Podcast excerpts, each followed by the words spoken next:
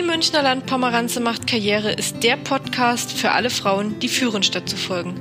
Dabei ist es ganz egal, ob du bereits Führungskraft bist oder dich erst auf dem Weg dahin befindest, ob du dich vielleicht für die Selbstständigkeit entschieden hast oder gerade zu Hause als Mama dein Familienunternehmen rockst.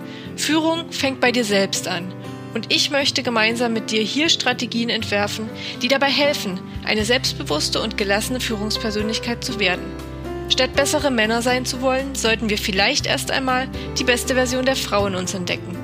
Mein Name ist Maria und ich bin die Münchner Landpomeranze. Hast du Lust, mit mir Karriere zu machen?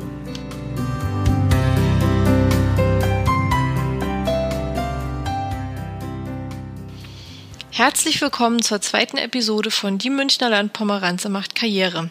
Wir wollen uns heute einem Thema zuwenden, was meines Erachtens nach völlig zu Unrecht einen negativen Ruf genießt.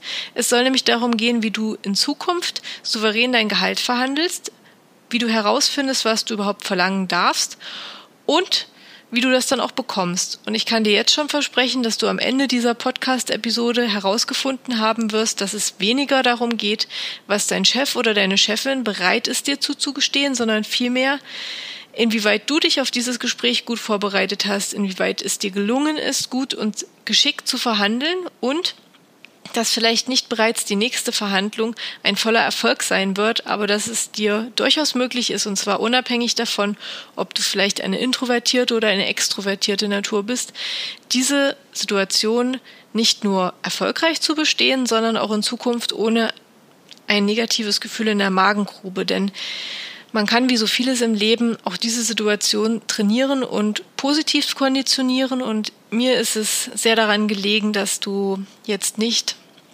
in den nächsten Minuten hier sitzt und schulmeisterliche Tipps bekommst, sondern dass sich das Ganze ein bisschen mehr anfühlt, als würdest du ein Gespräch mit einer Freundin führen. Und ich möchte dir einfach meine Tipps mit auf den Weg geben, die bei mir immer gut funktioniert haben, die ich dir zum einen aus der Sicht der Arbeitnehmerin geben kann, die natürlich selbst schon oft Gehalt verhandelt hat, natürlich auch aus der Sicht der Führungskraft, die sehr oft Mitarbeiter vor sich sitzen hatte, die Gehalt versucht haben zu verhandeln oder die ich auch animiert habe, Gehalt zu verhandeln. Und als drittes natürlich aus der Sicht der Selbstständigen, die natürlich mittlerweile auch ihre Stundensätze oder ihre Beratungssätze festlegen muss. Und ich kann dir jetzt nicht versprechen, dass das für dich vielleicht ein angenehmes Thema ist, aber ich kann dir versichern, dass wenn du das Ganze ernst nimmst und wenn du das vielleicht auch ein bisschen nachbearbeitest in der, in der nächsten Zeit und dich damit auseinandersetzt, dass diese Furcht, die vor diesem Thema herrscht, nach und nach verschwinden wird. Als ich damals meinen ersten bezahlten Job bekommen habe, da war ich tatsächlich einfach auch nur froh, überhaupt etwas zu verdienen und das wie viel, das war mir fast zweitrangig. Aber natürlich mit der Zeit und dem Zuwachs an Erfahrung und Kompetenz wuchs auch bei mir der Wunsch nach einer leistungsgerechten Bezahlung und ähm, Gehalt verhandeln oder dann als selbstständige Beratungs- oder Stundensätze festzulegen, ist etwas, was was essentiell ist und was jede Frau beherrschen sollte. Und wenn wir uns aber mal die Fakten anschauen, dann wird man feststellen, dass im Jahr 2018 die Frauen immer noch satte 21 Prozent weniger verdienen als Männer. Und dieser Gender Pay Gap lässt sich natürlich ein Stück weit dadurch erklären, dass Frauen immer noch häufiger schlecht bezahlte oder soziale Berufe ergreifen, die natürlich dann leider und völlig zu Unrecht auch immer noch schlechter bezahlt werden, dass sie häufiger pausieren, weil sie Kinder auf die Welt bringen und die dann auch betreuen und infolgedessen dann auch wieder in Teilzeit arbeiten. Aber auch wenn man sich den bereinigten Gender Pay Gap anschaut, den das Statistische Bundesamt alle vier Jahre erhebt, öfter ist das nicht möglich, weil diese Berechnung wahnsinnig aufwendig ist, dann sieht man, dass das Gehaltsgefälle immer noch bei sieben Prozent liegt. Das heißt, wenn man gleiche Qualifikation und Tätigkeit zugrunde liegt, hat man immer noch ein Gefälle. Und wenn man sich dann Führungspositionen anschaut, dann wird das alles noch viel, viel deutlicher denn Männer bringen im Schnitt 5100 Euro brutto nach Hause, Frauen ein Fünftel weniger, also knapp 1000 Euro fließen weniger aufs Konto. Und diese Differenz lässt sich meines Erachtens nicht durch kürzere Arbeitszeiten oder durch Kinderkriegen oder eine ähm, schlechtere Stellung erklären, sondern vielmehr, dass klassische Rollenklischees auch im Jahr 2019 immer noch Bestand haben und dass es Männern einfach das ist so, das ist leider wirklich so, leichter fällt Gehalt zu verhandeln und selbstbewusst ihre Wünsche zu äußern und die dann auch durchzusetzen. Wir können aber jetzt schon mal positiv vermerken, schon in den letzten Jahren hat sich viel getan und Frauen treten heute viel souveräner und viel selbstbewusster auf als noch vor einigen Jahren. Aber wie holt man jetzt nun eigentlich das Maximum aus einer Gehaltsverhandlung raus? Ich habe tatsächlich das Glück, schon immer recht selbstbewusst in diesem Bereich gewesen zu sein, aber natürlich bin auch ich nicht bei meinem ersten Job mit der Was kostet die Welteinstellung rangegangen, aber ich habe ähm, sehr schnell gelernt und ich habe auch viele Ratgeber verschlungen und ähm, viel beobachtet, viel recherchiert und hatte da auch immer ein großes Interesse daran. Ich habe aber auch lustigerweise in all den Jahren überwiegend mit Männern zusammengearbeitet. Also ich war meistens so in der, in der Unterzahl, was, was Frauen betrifft. Und ich konnte oftmals feststellen, dass, dass Männer sich zum einen vollkommen überschätzen, wenn sie ihre Leistung einschätzen, aber dass sie dadurch durchweg positive Erfahrungen sammeln. Also es ist jetzt nicht so, dass sie damit regelmäßig auf die Nase fallen, ganz im Gegenteil. Es gelingt ihnen viel besser mit dieser ja, mit dieser Einstellung zum einen das durchzusetzen, was sie gerne wollen und ganz interessant, sie erbringen tatsächlich bessere Leistungen als wir Frauen. Und das soll natürlich jetzt nicht heißen, dass wir Frauen schlechter im Job sind, sondern wenn man sich, das hat eine Studie neulich ähm, belegt, wenn man sich jetzt Intelligenztests oder Aufmerksamkeitstests anschaut und da direkt Mann und Frau vergleicht, dann ist es oft so, dass Männer ein besseres Ergebnis erzielen. Das tun sie aber nicht, weil sie intelligenter sind als Frauen. Das tun sie, weil sie selbstbewusster sind. Frauen fangen nämlich viel öfter damit an, dass sie eine Aufgabe einfach beenden oder gar nicht erst antreten, weil sie der Meinung sind, das schaffen sie sowieso nicht. Und dadurch kommen dann schlechtere Ergebnisse. Und ein bisschen so ist es nämlich auch im Job. Frauen neigen auch dazu, sich zum Beispiel auf Stellen gar nicht erst zu bewerben, weil sie nicht alle ja alle Kriterien erfüllen, die da gefordert sind. Mann sagt, was kümmert's mich? Ich bin trotzdem gut da drin, was ich mache und die können froh sein, dass ich mich da überhaupt bewerbe. Und diese Einstellung ist tatsächlich auch die richtige und diese Einstellung ist auch die, die gefragt ist, wenn es darum geht, selbstbewusst sein Gehalt zu verhandeln. Ich habe das bereits in der ersten Folge angesprochen und ich glaube, ich werde das auch noch in den kommenden Podcast-Folgen das ein oder andere Mal tun, aber ich möchte auch an dieser Stelle Irmtraut Morgner, eine deutsche Schriftstellerin, zitieren. Die hat gesagt, der größte Fehler von Frauen ist der Mangel an Größenwahn. Und das ist tatsächlich auch die Quintessenz, warum es uns Frauen weniger gut gelingt, Gehalt zu verhandeln, als es den Männern, ähm, ja, als es den Männern gelingt. Und wir sind nämlich einfach zu ehrlich und zu bescheiden. Wir Frauen treten in der Regel zu bescheiden auf. Wir fordern zu wenig. Wir geben uns auch viel zu schnell mit Zugeständnissen zufrieden. Und das ist ein großer Punkt, an dem wir heute arbeiten wollen und wo wir vielleicht auch mal ein bisschen mit dem Brennglas draufschauen wollen.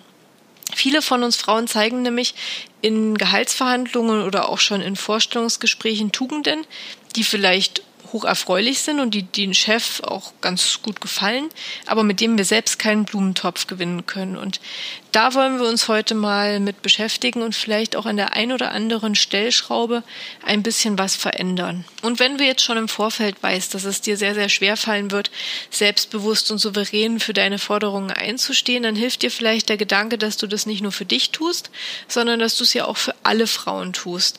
Und dass jede Frau die in der Lage ist, sich souverän zu vertreten und das Gehalt einzufordern, was ihrer Leistung entspricht, dass das eine mehr ist und dass es dann allen anderen Frauen leichter gelingen wird und dass es dann normaler wird, dass eben eine Frau, ja, nicht nach einem Frauengehalt bezahlt wird, sondern genauso selbstverständlich nach ihrer Leistung. Und ich möchte jetzt mit dir zehn Tipps teilen, wie es dir in Zukunft gelingen wird, souverän zu verhandeln. Und ich glaube, dass du jetzt schon bereits beim ersten Tipp mit den Augen rollen wirst. Es wird nämlich vielleicht auch der unangenehmste Tipp sein. Und zwar ist Tipp Nummer eins, der wichtigste Verhandlungspartner, den es zu überzeugen gilt, bist du. Du wirst nicht umhin kommen, dich intensiv mit dir auseinanderzusetzen. Wenn du jetzt morgen früh in den Supermarkt gehst oder in die DM-Drogerie, dann weißt du doch ganz genau, welchen Wert hat eigentlich das Shampoo, was ich jetzt gleich kaufen werde? Was bin ich bereit dafür auszugeben? Und ist es vielleicht ähm, hier in diesem Laden besonders teuer oder mache ich jetzt ein gutes Schnäppchen? Wie kann es also sein, dass du nicht weißt, was du wert bist und was du besonders gut kannst und wo dein Wert liegt? Das ist doch eigentlich ziemlich schade.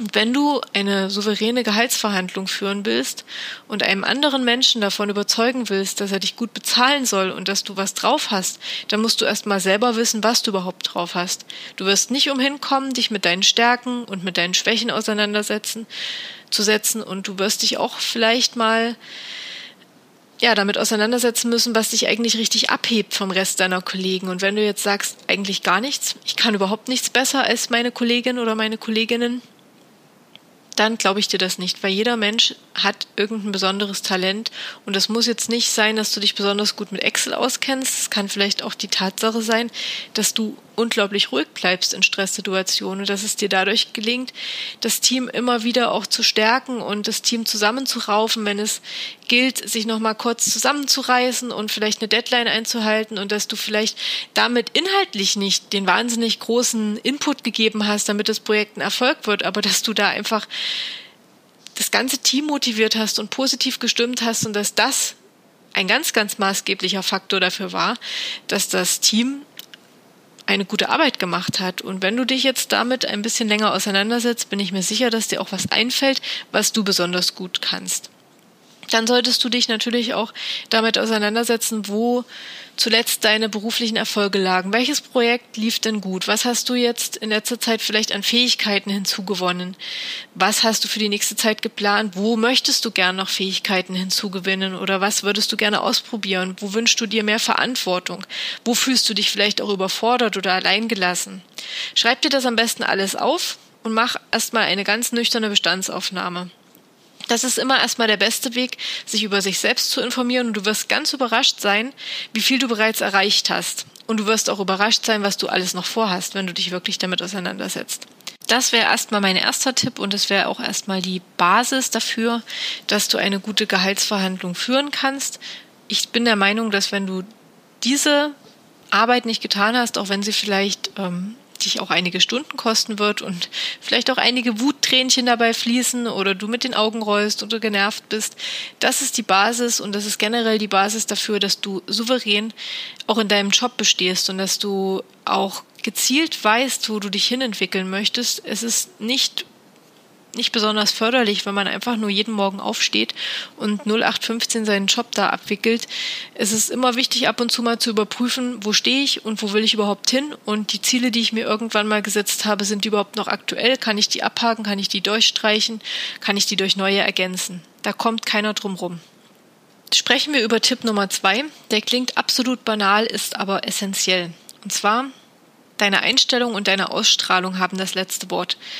Und das Wichtigste, was es dazu zu wissen gibt, der Tag des Vorstellungsgesprächs oder auch der Gehaltsverhandlung ist keinesfalls der richtige Tag für Outfit-Experimente.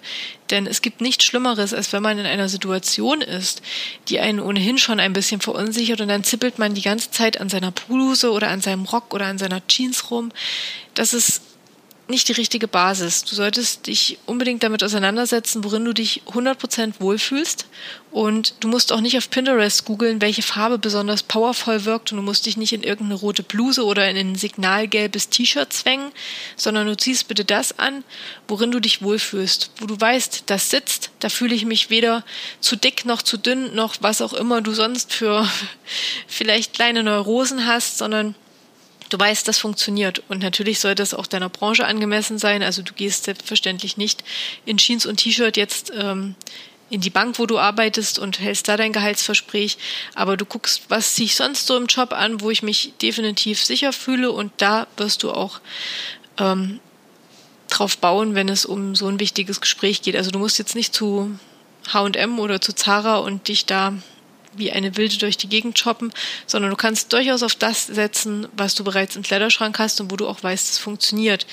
Denn wenn du dich an diesem Tag nicht wohlfühlst, dann wird das auch deine Ausstrahlung ganz, ganz deutlich transportieren. Und ich glaube, jeder hat schon mal ein Outfit angehabt, worin er sich nicht wohlgefühlt hat. Und er weiß auch, was das mit dem Tag macht. Und er weiß auch, wie man sich dann die ganze Zeit damit auseinandersetzt, ähm, dass da der Rock irgendwie zu kurz ist und dann guckt man die ganze Zeit, dass da bloß keiner hingucken kann und dass das bloß nicht ordinär wirkt und dabei muss man sich ja eigentlich gerade auf was konzentrieren, was wahnsinnig wichtig ist, weil man will ja vielleicht sogar auch ähm, nicht nur ein gutes Gehalt raushandeln, sondern ähm, aufsteigen und eine neue Verantwortung übernehmen und eine neue Jobrolle zugewiesen bekommen. Und da ist es nicht gerade förderlich, wenn man vor seinem Chef sitzt und die ganze Zeit an sich rumzuppelt. Und ich habe das tatsächlich sehr oft erlebt als Führungskraft, dass dann ähm, gerade sehr junge Leute oder auch Auszubildende, wenn es dann um so ein Jahresgespräch ging, da sehr aufgerüscht saßen und ich fand das immer ganz niedlich. Ich habe aber auch sehr oft festgestellt,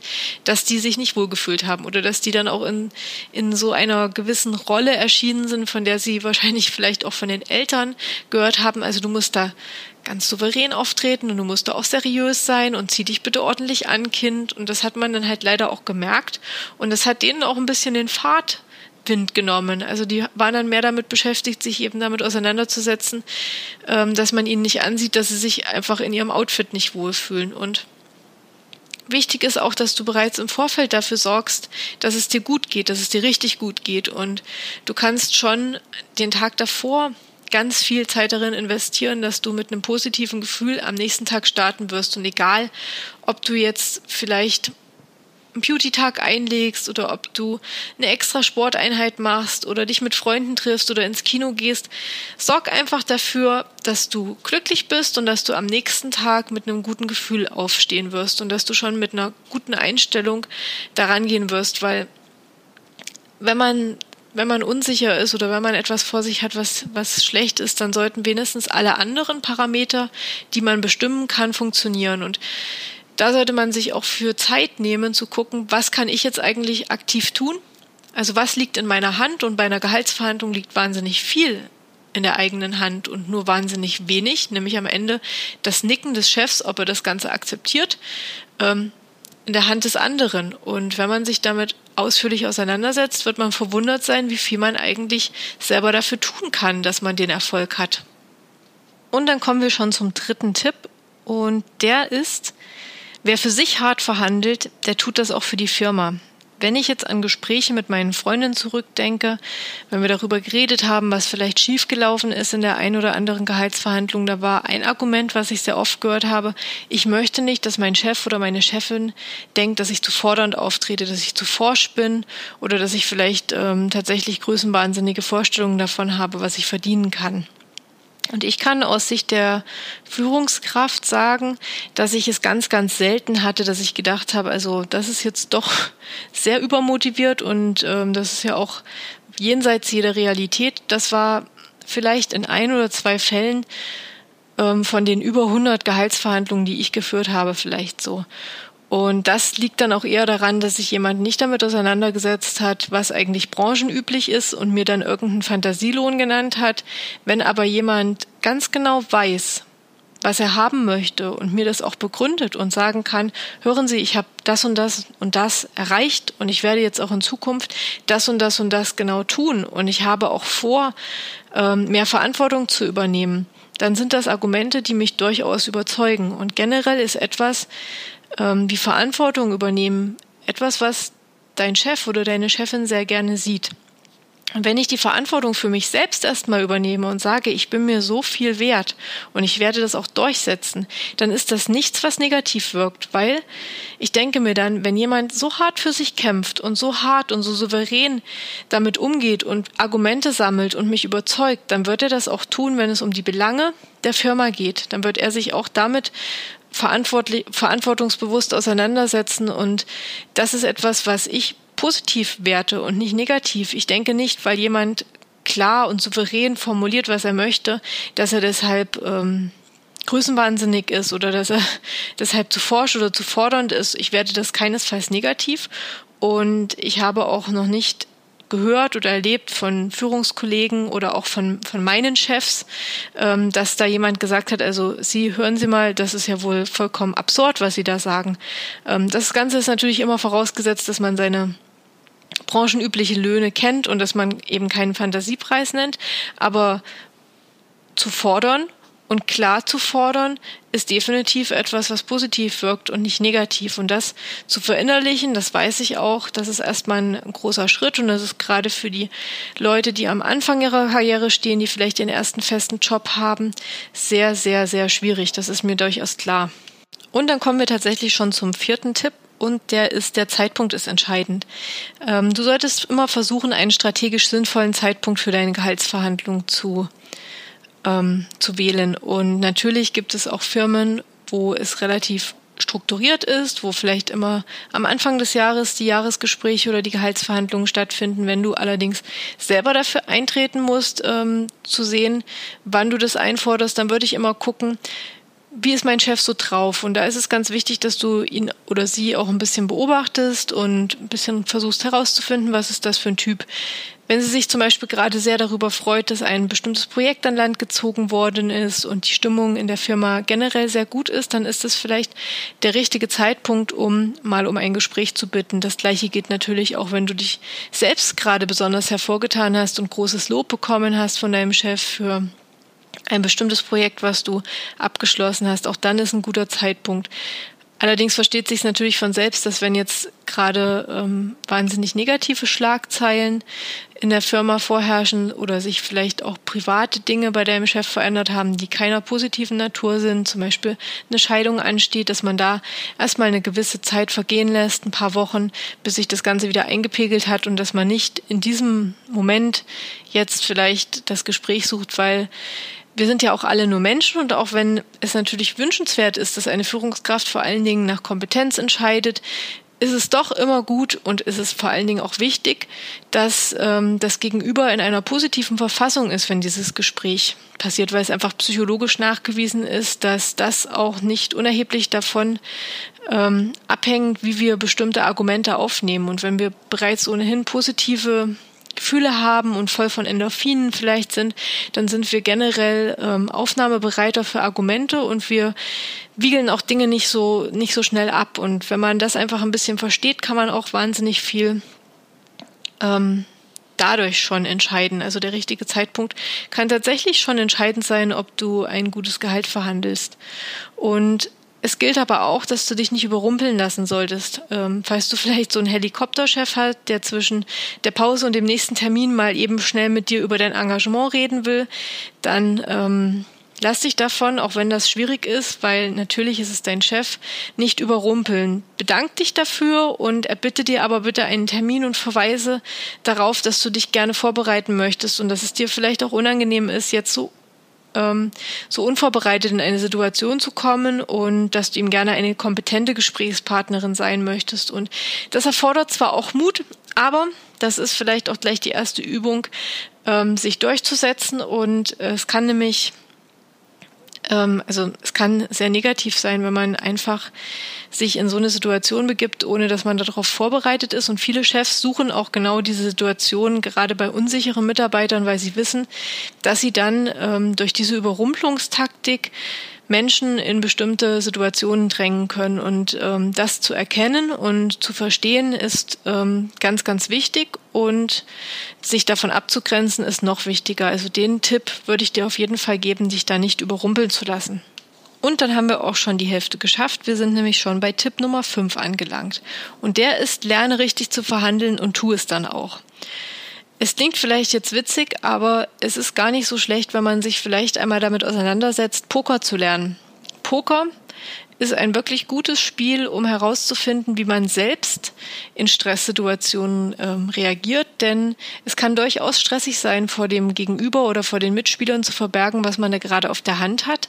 Und man beginnt sich nicht nur selber besser kennenzulernen, sondern man entwickelt auch ein bisschen ein Gespür dafür, wie andere Menschen ticken und wie andere Menschen ticken, wenn sie blöffen oder wie andere Menschen ähm, versuchen, im Grunde genommen einen auch zu, zu manipulieren. Und man sollte keine Chance und keine Gelegenheit auslassen, um verhandeln zu lernen. Und sei das jetzt auf dem, auf dem Flohmarkt, wo du eben um deine neue Tasche feilst oder im Autohaus.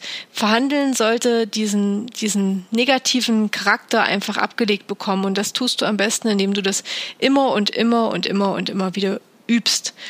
Und du solltest einfach auch ein paar Grundsätze beherrschen und ähm, die wollen wir uns jetzt mal anschauen. Du solltest dich zum Beispiel niemals mit der Mindestforderung zufrieden gehen, geben. Und wenn dein Chef dir einen Gehaltsvorschlag macht, dann wirst du den nicht annehmen. Auch nicht dann, wenn der weit über dem liegt, was du dir selbst vorgestellt hast. Denn du musst immer versuchen, das Ganze auch ein bisschen psychologisch einzuschätzen. Und wenn dein Chef dir eine Summe X nennt, dann wird das mit absoluter Sicherheit nicht das obere Ende der Fahnenstange darstellen. Denn er geht ja davon aus, dass du auch eine gewisse Vorstellung mitbringst und dass du ja wahrscheinlich versuchst, ihn auch nach oben irgendwie ähm, ja nach oben zu treiben. Das heißt, du kannst gerne 10 oder 15 Prozent über der Summe liegend ähm, wählen und dann gemeinsam werdet ihr euch annähern. Und ein ganz wichtiger Trick ist es auch, keine geraden Summen zu nennen. Also wenn du zum Beispiel 3500 Euro haben möchtest, dann sag lieber 3500 90 Euro. Schon allein, weil diese krumme Summe dazu führen wird, dass nicht in hunderter Schritten ähm, verhandelt wird, sondern dass es wahrscheinlich 350, 330, 320 sind. Und es hat noch den Effekt, dass dein Chef das Gefühl hat oder deine Chefin das Gefühl hat, dass du dich sehr genau mit dem, mit dem Marktwert oder den branchenüblichen ähm, ja, Gehältern auseinandergesetzt hast. Das wirkt, obwohl das eigentlich ja, kleiner Trick nur ist, ein kleiner fauler Zauber, wirkt das immer recht kompetent. Und du solltest auch immer im Auge behalten, was du gerade an Aufgaben vielleicht übernommen hast, ob du vielleicht gerade befördert worden bist oder ob es jetzt im letzten Jahr vielleicht keine Aufgabe oder keine Veränderung in deinem Job gegeben hat.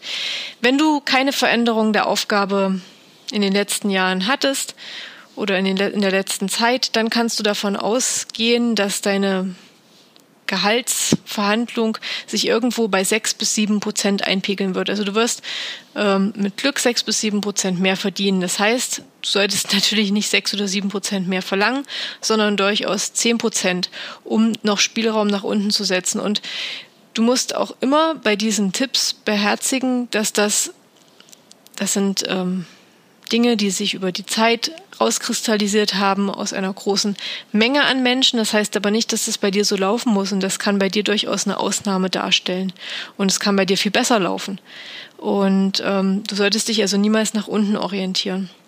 Wenn du aber zum Beispiel in letzter Zeit eine Beförderung bekommen hast, vielleicht ein kleines Team führst, neue Aufgaben übernommen hast, dann kannst du durchaus davon ausgehen, dass dein Chef gewillt sein wird, dir 10 bis 15 Prozent mehr Gehalt zu geben. Und da kannst du dann auch gerne 20 Prozent ansetzen, um am Ende auf deinem Wunschgehalt zu, sei, zu, zu sein oder zu landen. Und da würde ich dir aber auch empfehlen, ganz genau nochmal zu formulieren, was du in den letzten Wochen oder Monaten an Erfahrung dazu gewonnen hast, was du an Verantwortung übernommen hast ähm, und das deinem Chef nochmal ganz ähm, gebündelt und auch aus deiner Sicht zu formulieren. Denn oft haben Chefs auch eine komische Vorstellung davon oder gar nicht die umfassende Vorstellung davon, was eigentlich dein, dein Job alles ähm, so beinhaltet. Und da ist es auch an dir, ihn darüber in Kenntnis zu setzen, ähm, was du alles tust. Also er ist da nicht in der, in der Hohlschuld, sondern du bist in der Bringschuld. Das musst du dir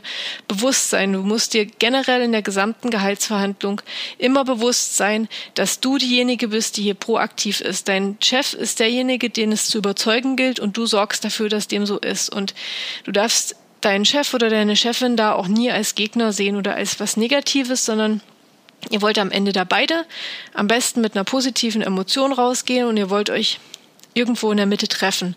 Und wenn du da schon reingehst und das Gefühl hast, da ist jetzt der Endgegner, dann wird das keinen besonders guten Verlauf nehmen. Das ist ähm, kein Gegner, sondern es ist ein Verhandlungspartner. Das heißt, ihr seid auf einer Ebene und ihr wollt das Gleiche, euch nämlich irgendwo treffen und das am besten mit einer positiven Stimmung und nicht, ähm, dass da jetzt irgendwie die Fäuste ausgepackt werden.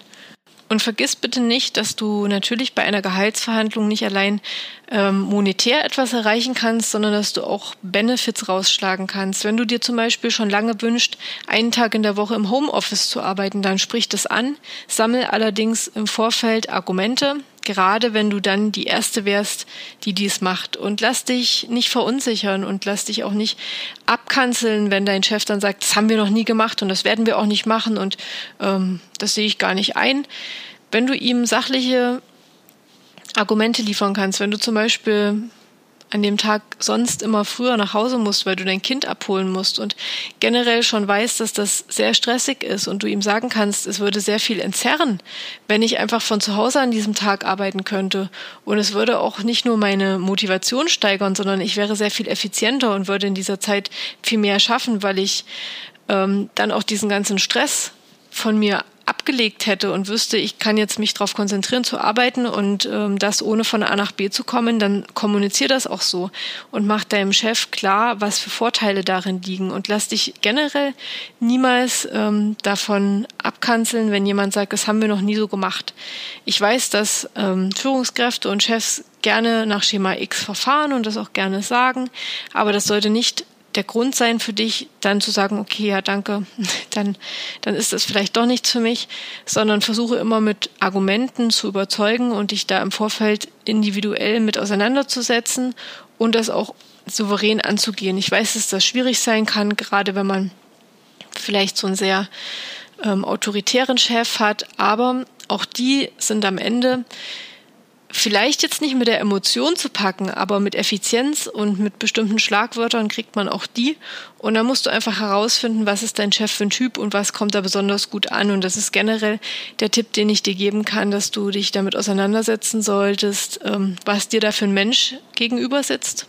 Und ähm, an welcher Stelle du den auch packen kannst. Ist es vielleicht ähm, eine Frau, eine Personalerin, die auch sehr emotional ist oder die generell emotional ist und die vielleicht auch Mama ist und man kann da vielleicht über ähm, erstmal über ein Gespräch über die Kleinen reinkommen oder hast du da jetzt einen Chef, der sehr autoritär ist und der nichts lieber hat als Fakten und Zahlen, dann ist es vielleicht auch ganz schön, wenn du dir die Mühe machst und eine kleine Präsentation mitbringst, wo du verschriftlichst, was du denn eigentlich alles in den letzten Monaten oder im letzten Jahr erreicht hast und ihm das Ganze dann vielleicht im Vorfeld auch per E-Mail schickst, das macht dann wahnsinnig viel Eindruck und würde dann aber vielleicht bei der Personalerin, die eher emotional zu fangen ist, gar nicht gut ankommen. Und da ist es immer sinnvoll ähm, zu wissen, dass um gut zu verhandeln, es wichtig ist, dass man auf seinen Verhandlungspartner eingeht und dass man nicht immer Strategie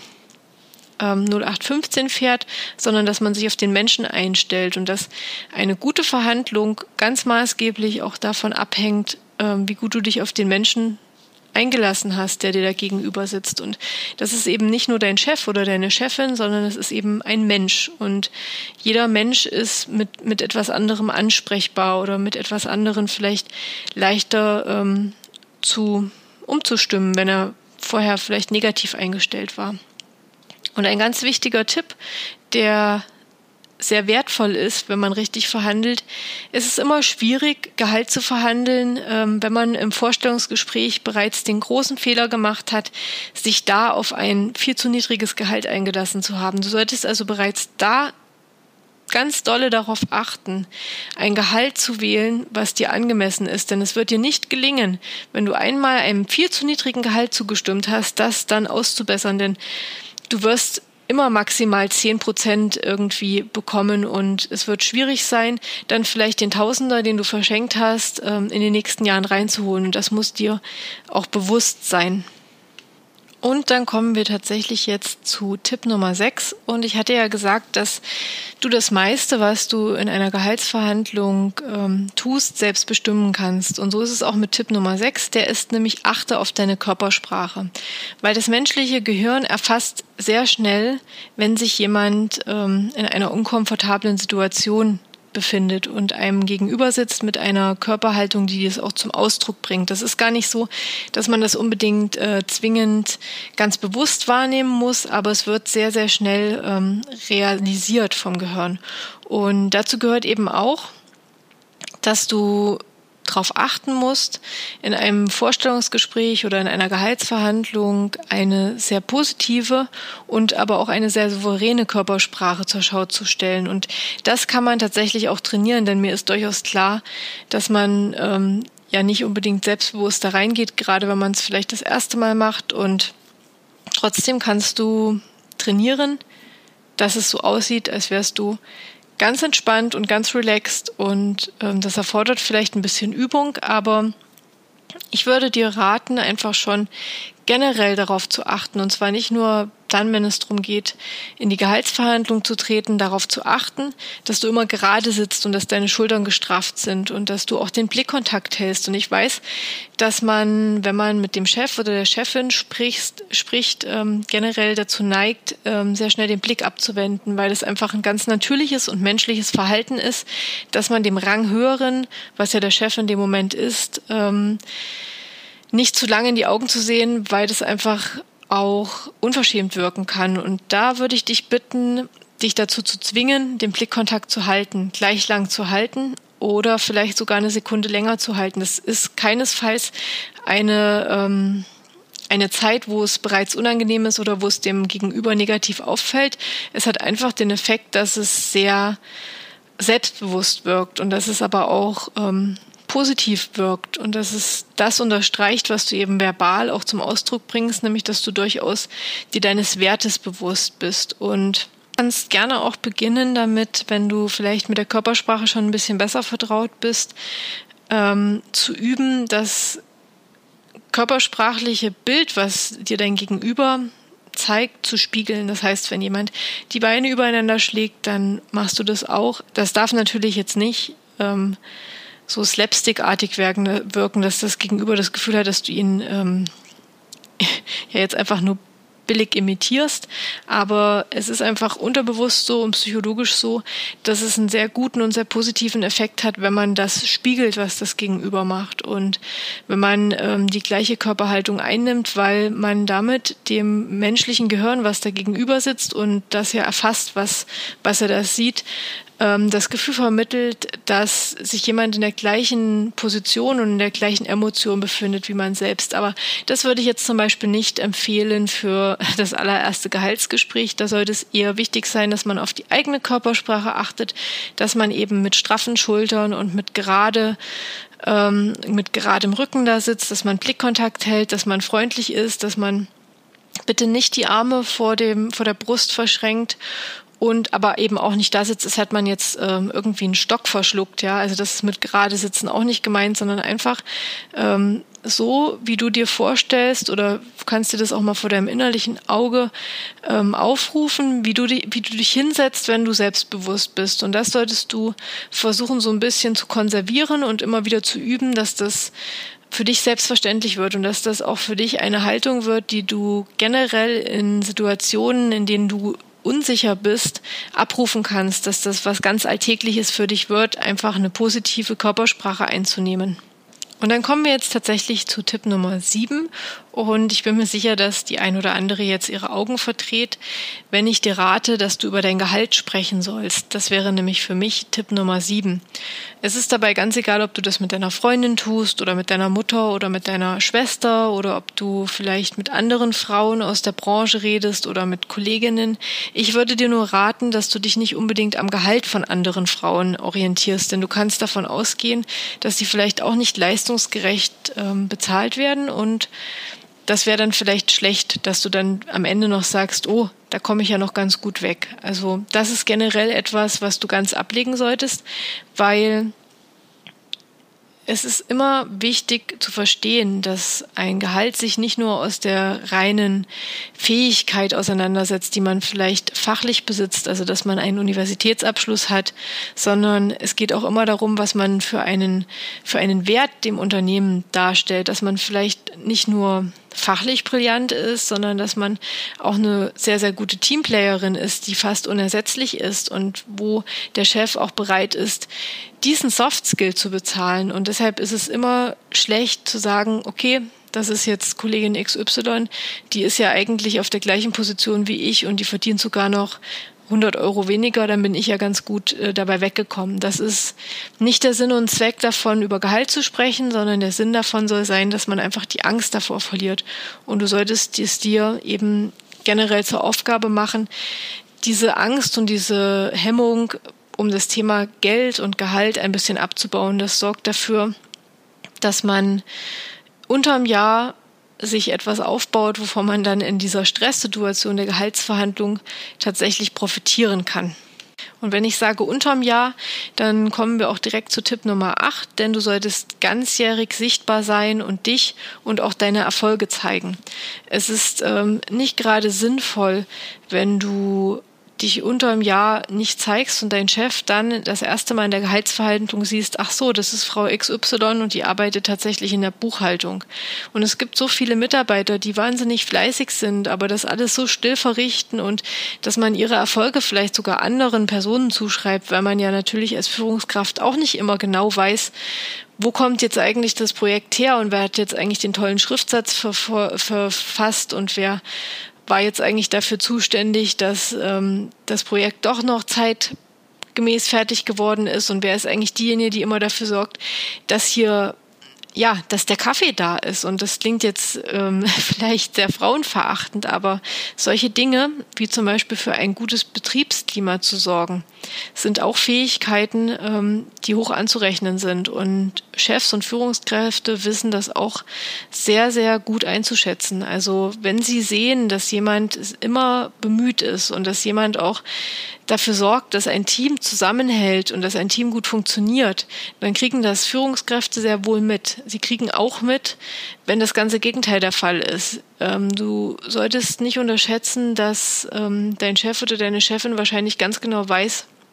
wer der Störenfried ist, der immer dafür sorgt, dass schlechte Stimmung herrscht und dass viel getratscht wird und dass die Arbeitspausen überzogen werden. Und man sollte also nicht unterschätzen, was der Chef oder die Chefin mitbekommt. Man sollte allerdings auch nicht überschätzen, ähm, was ein Chef alles sieht, wenn es um die reine Arbeitsleistung geht. Ja, also was so menschliche Dinge betrifft, so emotionale Dinge wie eine, also etwas, was man spürt, so Emotionen, ob eine gute Stimmung oder eine schlechte Stimmung ist, da kannst du dir sicher sein, dass das dein Chef mitbekommt und dass er früher oder später auch die Quelle herausfinden wird, sei das jetzt positiv oder negativer Natur.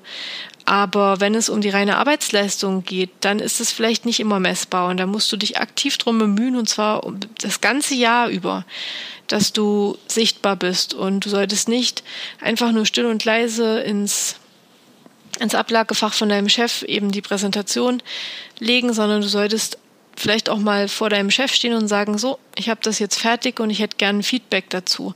Und es ist wichtig, sich da sichtbar zu machen. Außerdem baut es auch Ängste für das nächste Gehaltsgespräch ab. Und je nachdem, wie die Hierarchie in deinem ähm, Büro auch ist oder an deiner Arbeitsstelle, ist es generell nicht verkehrt, öfter mal den Kontakt zu seinem Chef zu suchen und das nicht immer so zu glorifizieren und da so eine Angst aufzubauen vor diesem Menschen oder ähm, ja, vor dieser Person. Das ist Unsinn und das ist so eine, so eine Arbeit, die du ganzjährig auf jeden Fall tun kannst und die dir dann zugutekommt, wenn es vielleicht in unangenehmen Situationen oder in Verhal Gehaltssituationen darum geht, ähm, souverän zu wirken. Und jetzt haben wir es tatsächlich fast geschafft. Wir sind nämlich schon bei Tipp 9 angekommen. Und der klingt vielleicht erstmal ein bisschen absurd, aber der ist tatsächlich ganz wichtig. Mein Rat wäre nämlich, sei unbequem. Wir Menschen sind ja alle soziale Wesen und es liegt in unserer Natur und in unserer Bestrebung, dass wir gemocht werden. Und das ist auch richtig und es ist auch wichtig und es ist natürlich auch wichtig für das Arbeitsklima, dass wir uns da nicht in unserem Elfenbeinturm verscharren und nur unser eigenes Ding machen, wenn wir eben in einer Firma arbeiten, wo wir im Team arbeiten und in einer Abteilung funktionieren. Und trotzdem sollten wir im ganzen Jahr daran arbeiten, dass es uns nicht schwerfällt, auch unangenehme Dinge auszusprechen. Und wenn du jetzt so ein bisschen in dich hineinhorchst, dann wirst du auch ähm, zustimmen, dass Gehalt auszusprechen durchaus ein unangenehmes Ding ist. Denn ähm, dein Chef ist natürlich darauf fixiert, einen maximalen Gewinn zu erwirtschaften für seinen Betrieb und ähm, du bist ja nicht mehr als eine Mehrausgabe und Somit ist das natürlich etwas Unangenehmes, was er da hört, wenn du mehr Gehalt forderst. Und es kommt dir zugute, wenn du über das ganze Jahr hinweg Dinge ansprichst, die unangenehm sind. Und das muss jetzt natürlich nicht auf der Arbeit unbedingt sein. Du kannst auch erstmal trainieren, zum Beispiel deiner Freundin endlich zu sagen, dass du es komplett zum Kotzen findest, dass sie permanent zu spät kommt. Und du kannst vielleicht auch mal deiner Mutter sagen, dass es reicht, wenn sie einmal am Tag anruft und dass sie jetzt nicht auch noch in deiner Mittagspause per WhatsApp nachfragt, ob du sie zurückrufen kannst. Und generell hilft es sehr, unangenehme Dinge anzusprechen, anstatt sie in sich hineinzufressen, weil es einen auch ein bisschen darin bestärkt, seinen eigenen Wert zu kennen und ähm, das auch durchzusetzen. Und du wirst jetzt vielleicht schon festgestellt haben, dass es sehr umfangreich ist, also eine gute Gehaltsverhandlung zu führen und dass es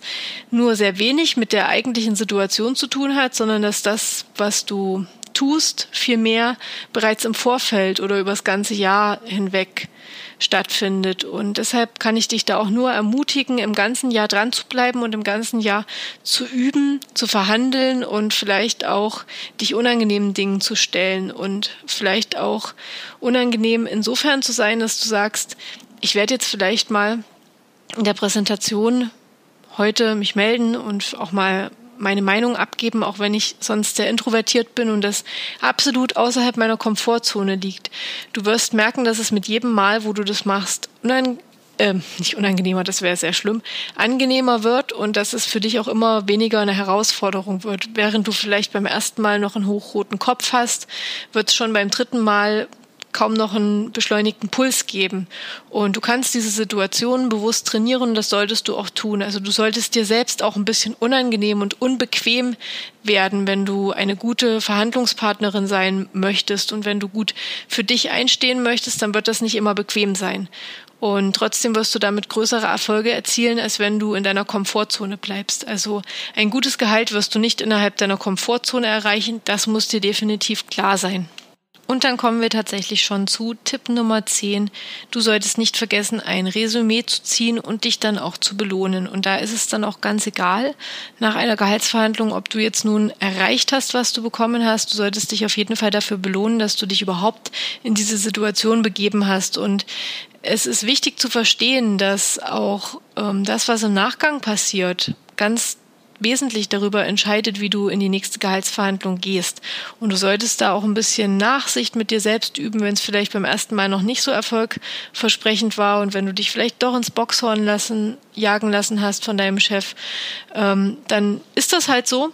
Und wenn du dranbleiben wirst und über das ganze Jahr dich darum bemühst, souveräner zu werden in Verhandlungen, dann wird das schon beim nächsten Mal ganz anders aussehen. Und wichtig ist, dass du dir eben, wenn die Situation noch frisch ist, also vielleicht nachdem du einmal drüber geschlafen hast, dich hinsetzt, dir einen Zettel rausnimmst, den datierst und nochmal aufschreibst, was du jetzt eigentlich gefordert hast in der letzten Gehaltsverhandlung, was du dann aktuell dafür bekommen hast, was du dir gewünscht hättest, was besser gelaufen wäre, was aber vielleicht auch gut gelaufen ist. Und dann ähm, schreib dir das auf, damit du das für die nächste Gehaltsverhandlung hast, damit du auch für die nächste Ver Gehaltsverhandlung weißt, an welchen Stellschrauben du noch ein bisschen was verändern musst. Und Unabhängig davon, wie das nun also ausgegangen ist, würde ich dir auch raten, dich trotzdem zu belohnen, sei das ja, mit deiner Lieblingszeitschrift, mit einem neuen Buch oder ähm, mit irgendwas, was du dir gewünscht hast. Es ist wichtig, dass in deinem Gehirn eine Verknüpfung stattfindet, die positiv ist, ähm, was dieses Gehaltsgespräch betrifft. Also wenn das nicht gut gelaufen ist und die Konsequenz davon ist dann auch noch, dass du dich runtermachst und dass du dich selbst noch ähm, einem wahnsinnigen Druck aussetzt, dann wird es nicht dazu führen, dass du in die nächste Gehaltsverhandlung mit einem positiven Gefühl reingehst. Und das ist der letzte Tipp, den ich dir mit auf den Weg geben möchte. Und ich hoffe, dass ich dir jetzt ein kleines bisschen helfen konnte, vielleicht gelassener in die nächste Gehaltsverhandlung zu gehen. Und ich würde mich freuen, wenn du mir ein Feedback gibst oder dich bei mir meldest, falls du noch Fragen hast oder gerne noch das ein oder andere besprechen möchtest. Und du findest mich auf Instagram auf die unterstrich Münchner unterstrich Landpomeranze. Münchner auch hier wieder mit UE. Und natürlich kannst du auch gerne auf dem Blog vorbeischauen, die Münchnerlandpomeranze.de, Münchner auch hier wieder mit UE. Und ich freue mich auch riesig über jede Bewertung auf iTunes. Das ist besonders wichtig für mich, weil es die einzige Möglichkeit und die einzige Form der Unterstützung ist, die es mir ermöglicht, eine größere Bekanntheit zu erlangen und meinen Podcast ein bisschen mehr publik zu machen. Ich bin ja doch noch recht klein und hoffe, dass wenn ich dir ein bisschen helfen konnte, heute den ein oder anderen Tipp zu bekommen, wie du in Zukunft souveräner in solchen Gehaltsverhandlungen agieren kannst, dann wäre es nett, wenn du das mit einer positiven Bewertung auf iTunes honorierst. Und ich freue mich schon jetzt, wenn du in der nächsten Episode von Die Münchner Landpomeranze macht Karriere wieder dabei bist und ich freue mich über jede einzelne von euch.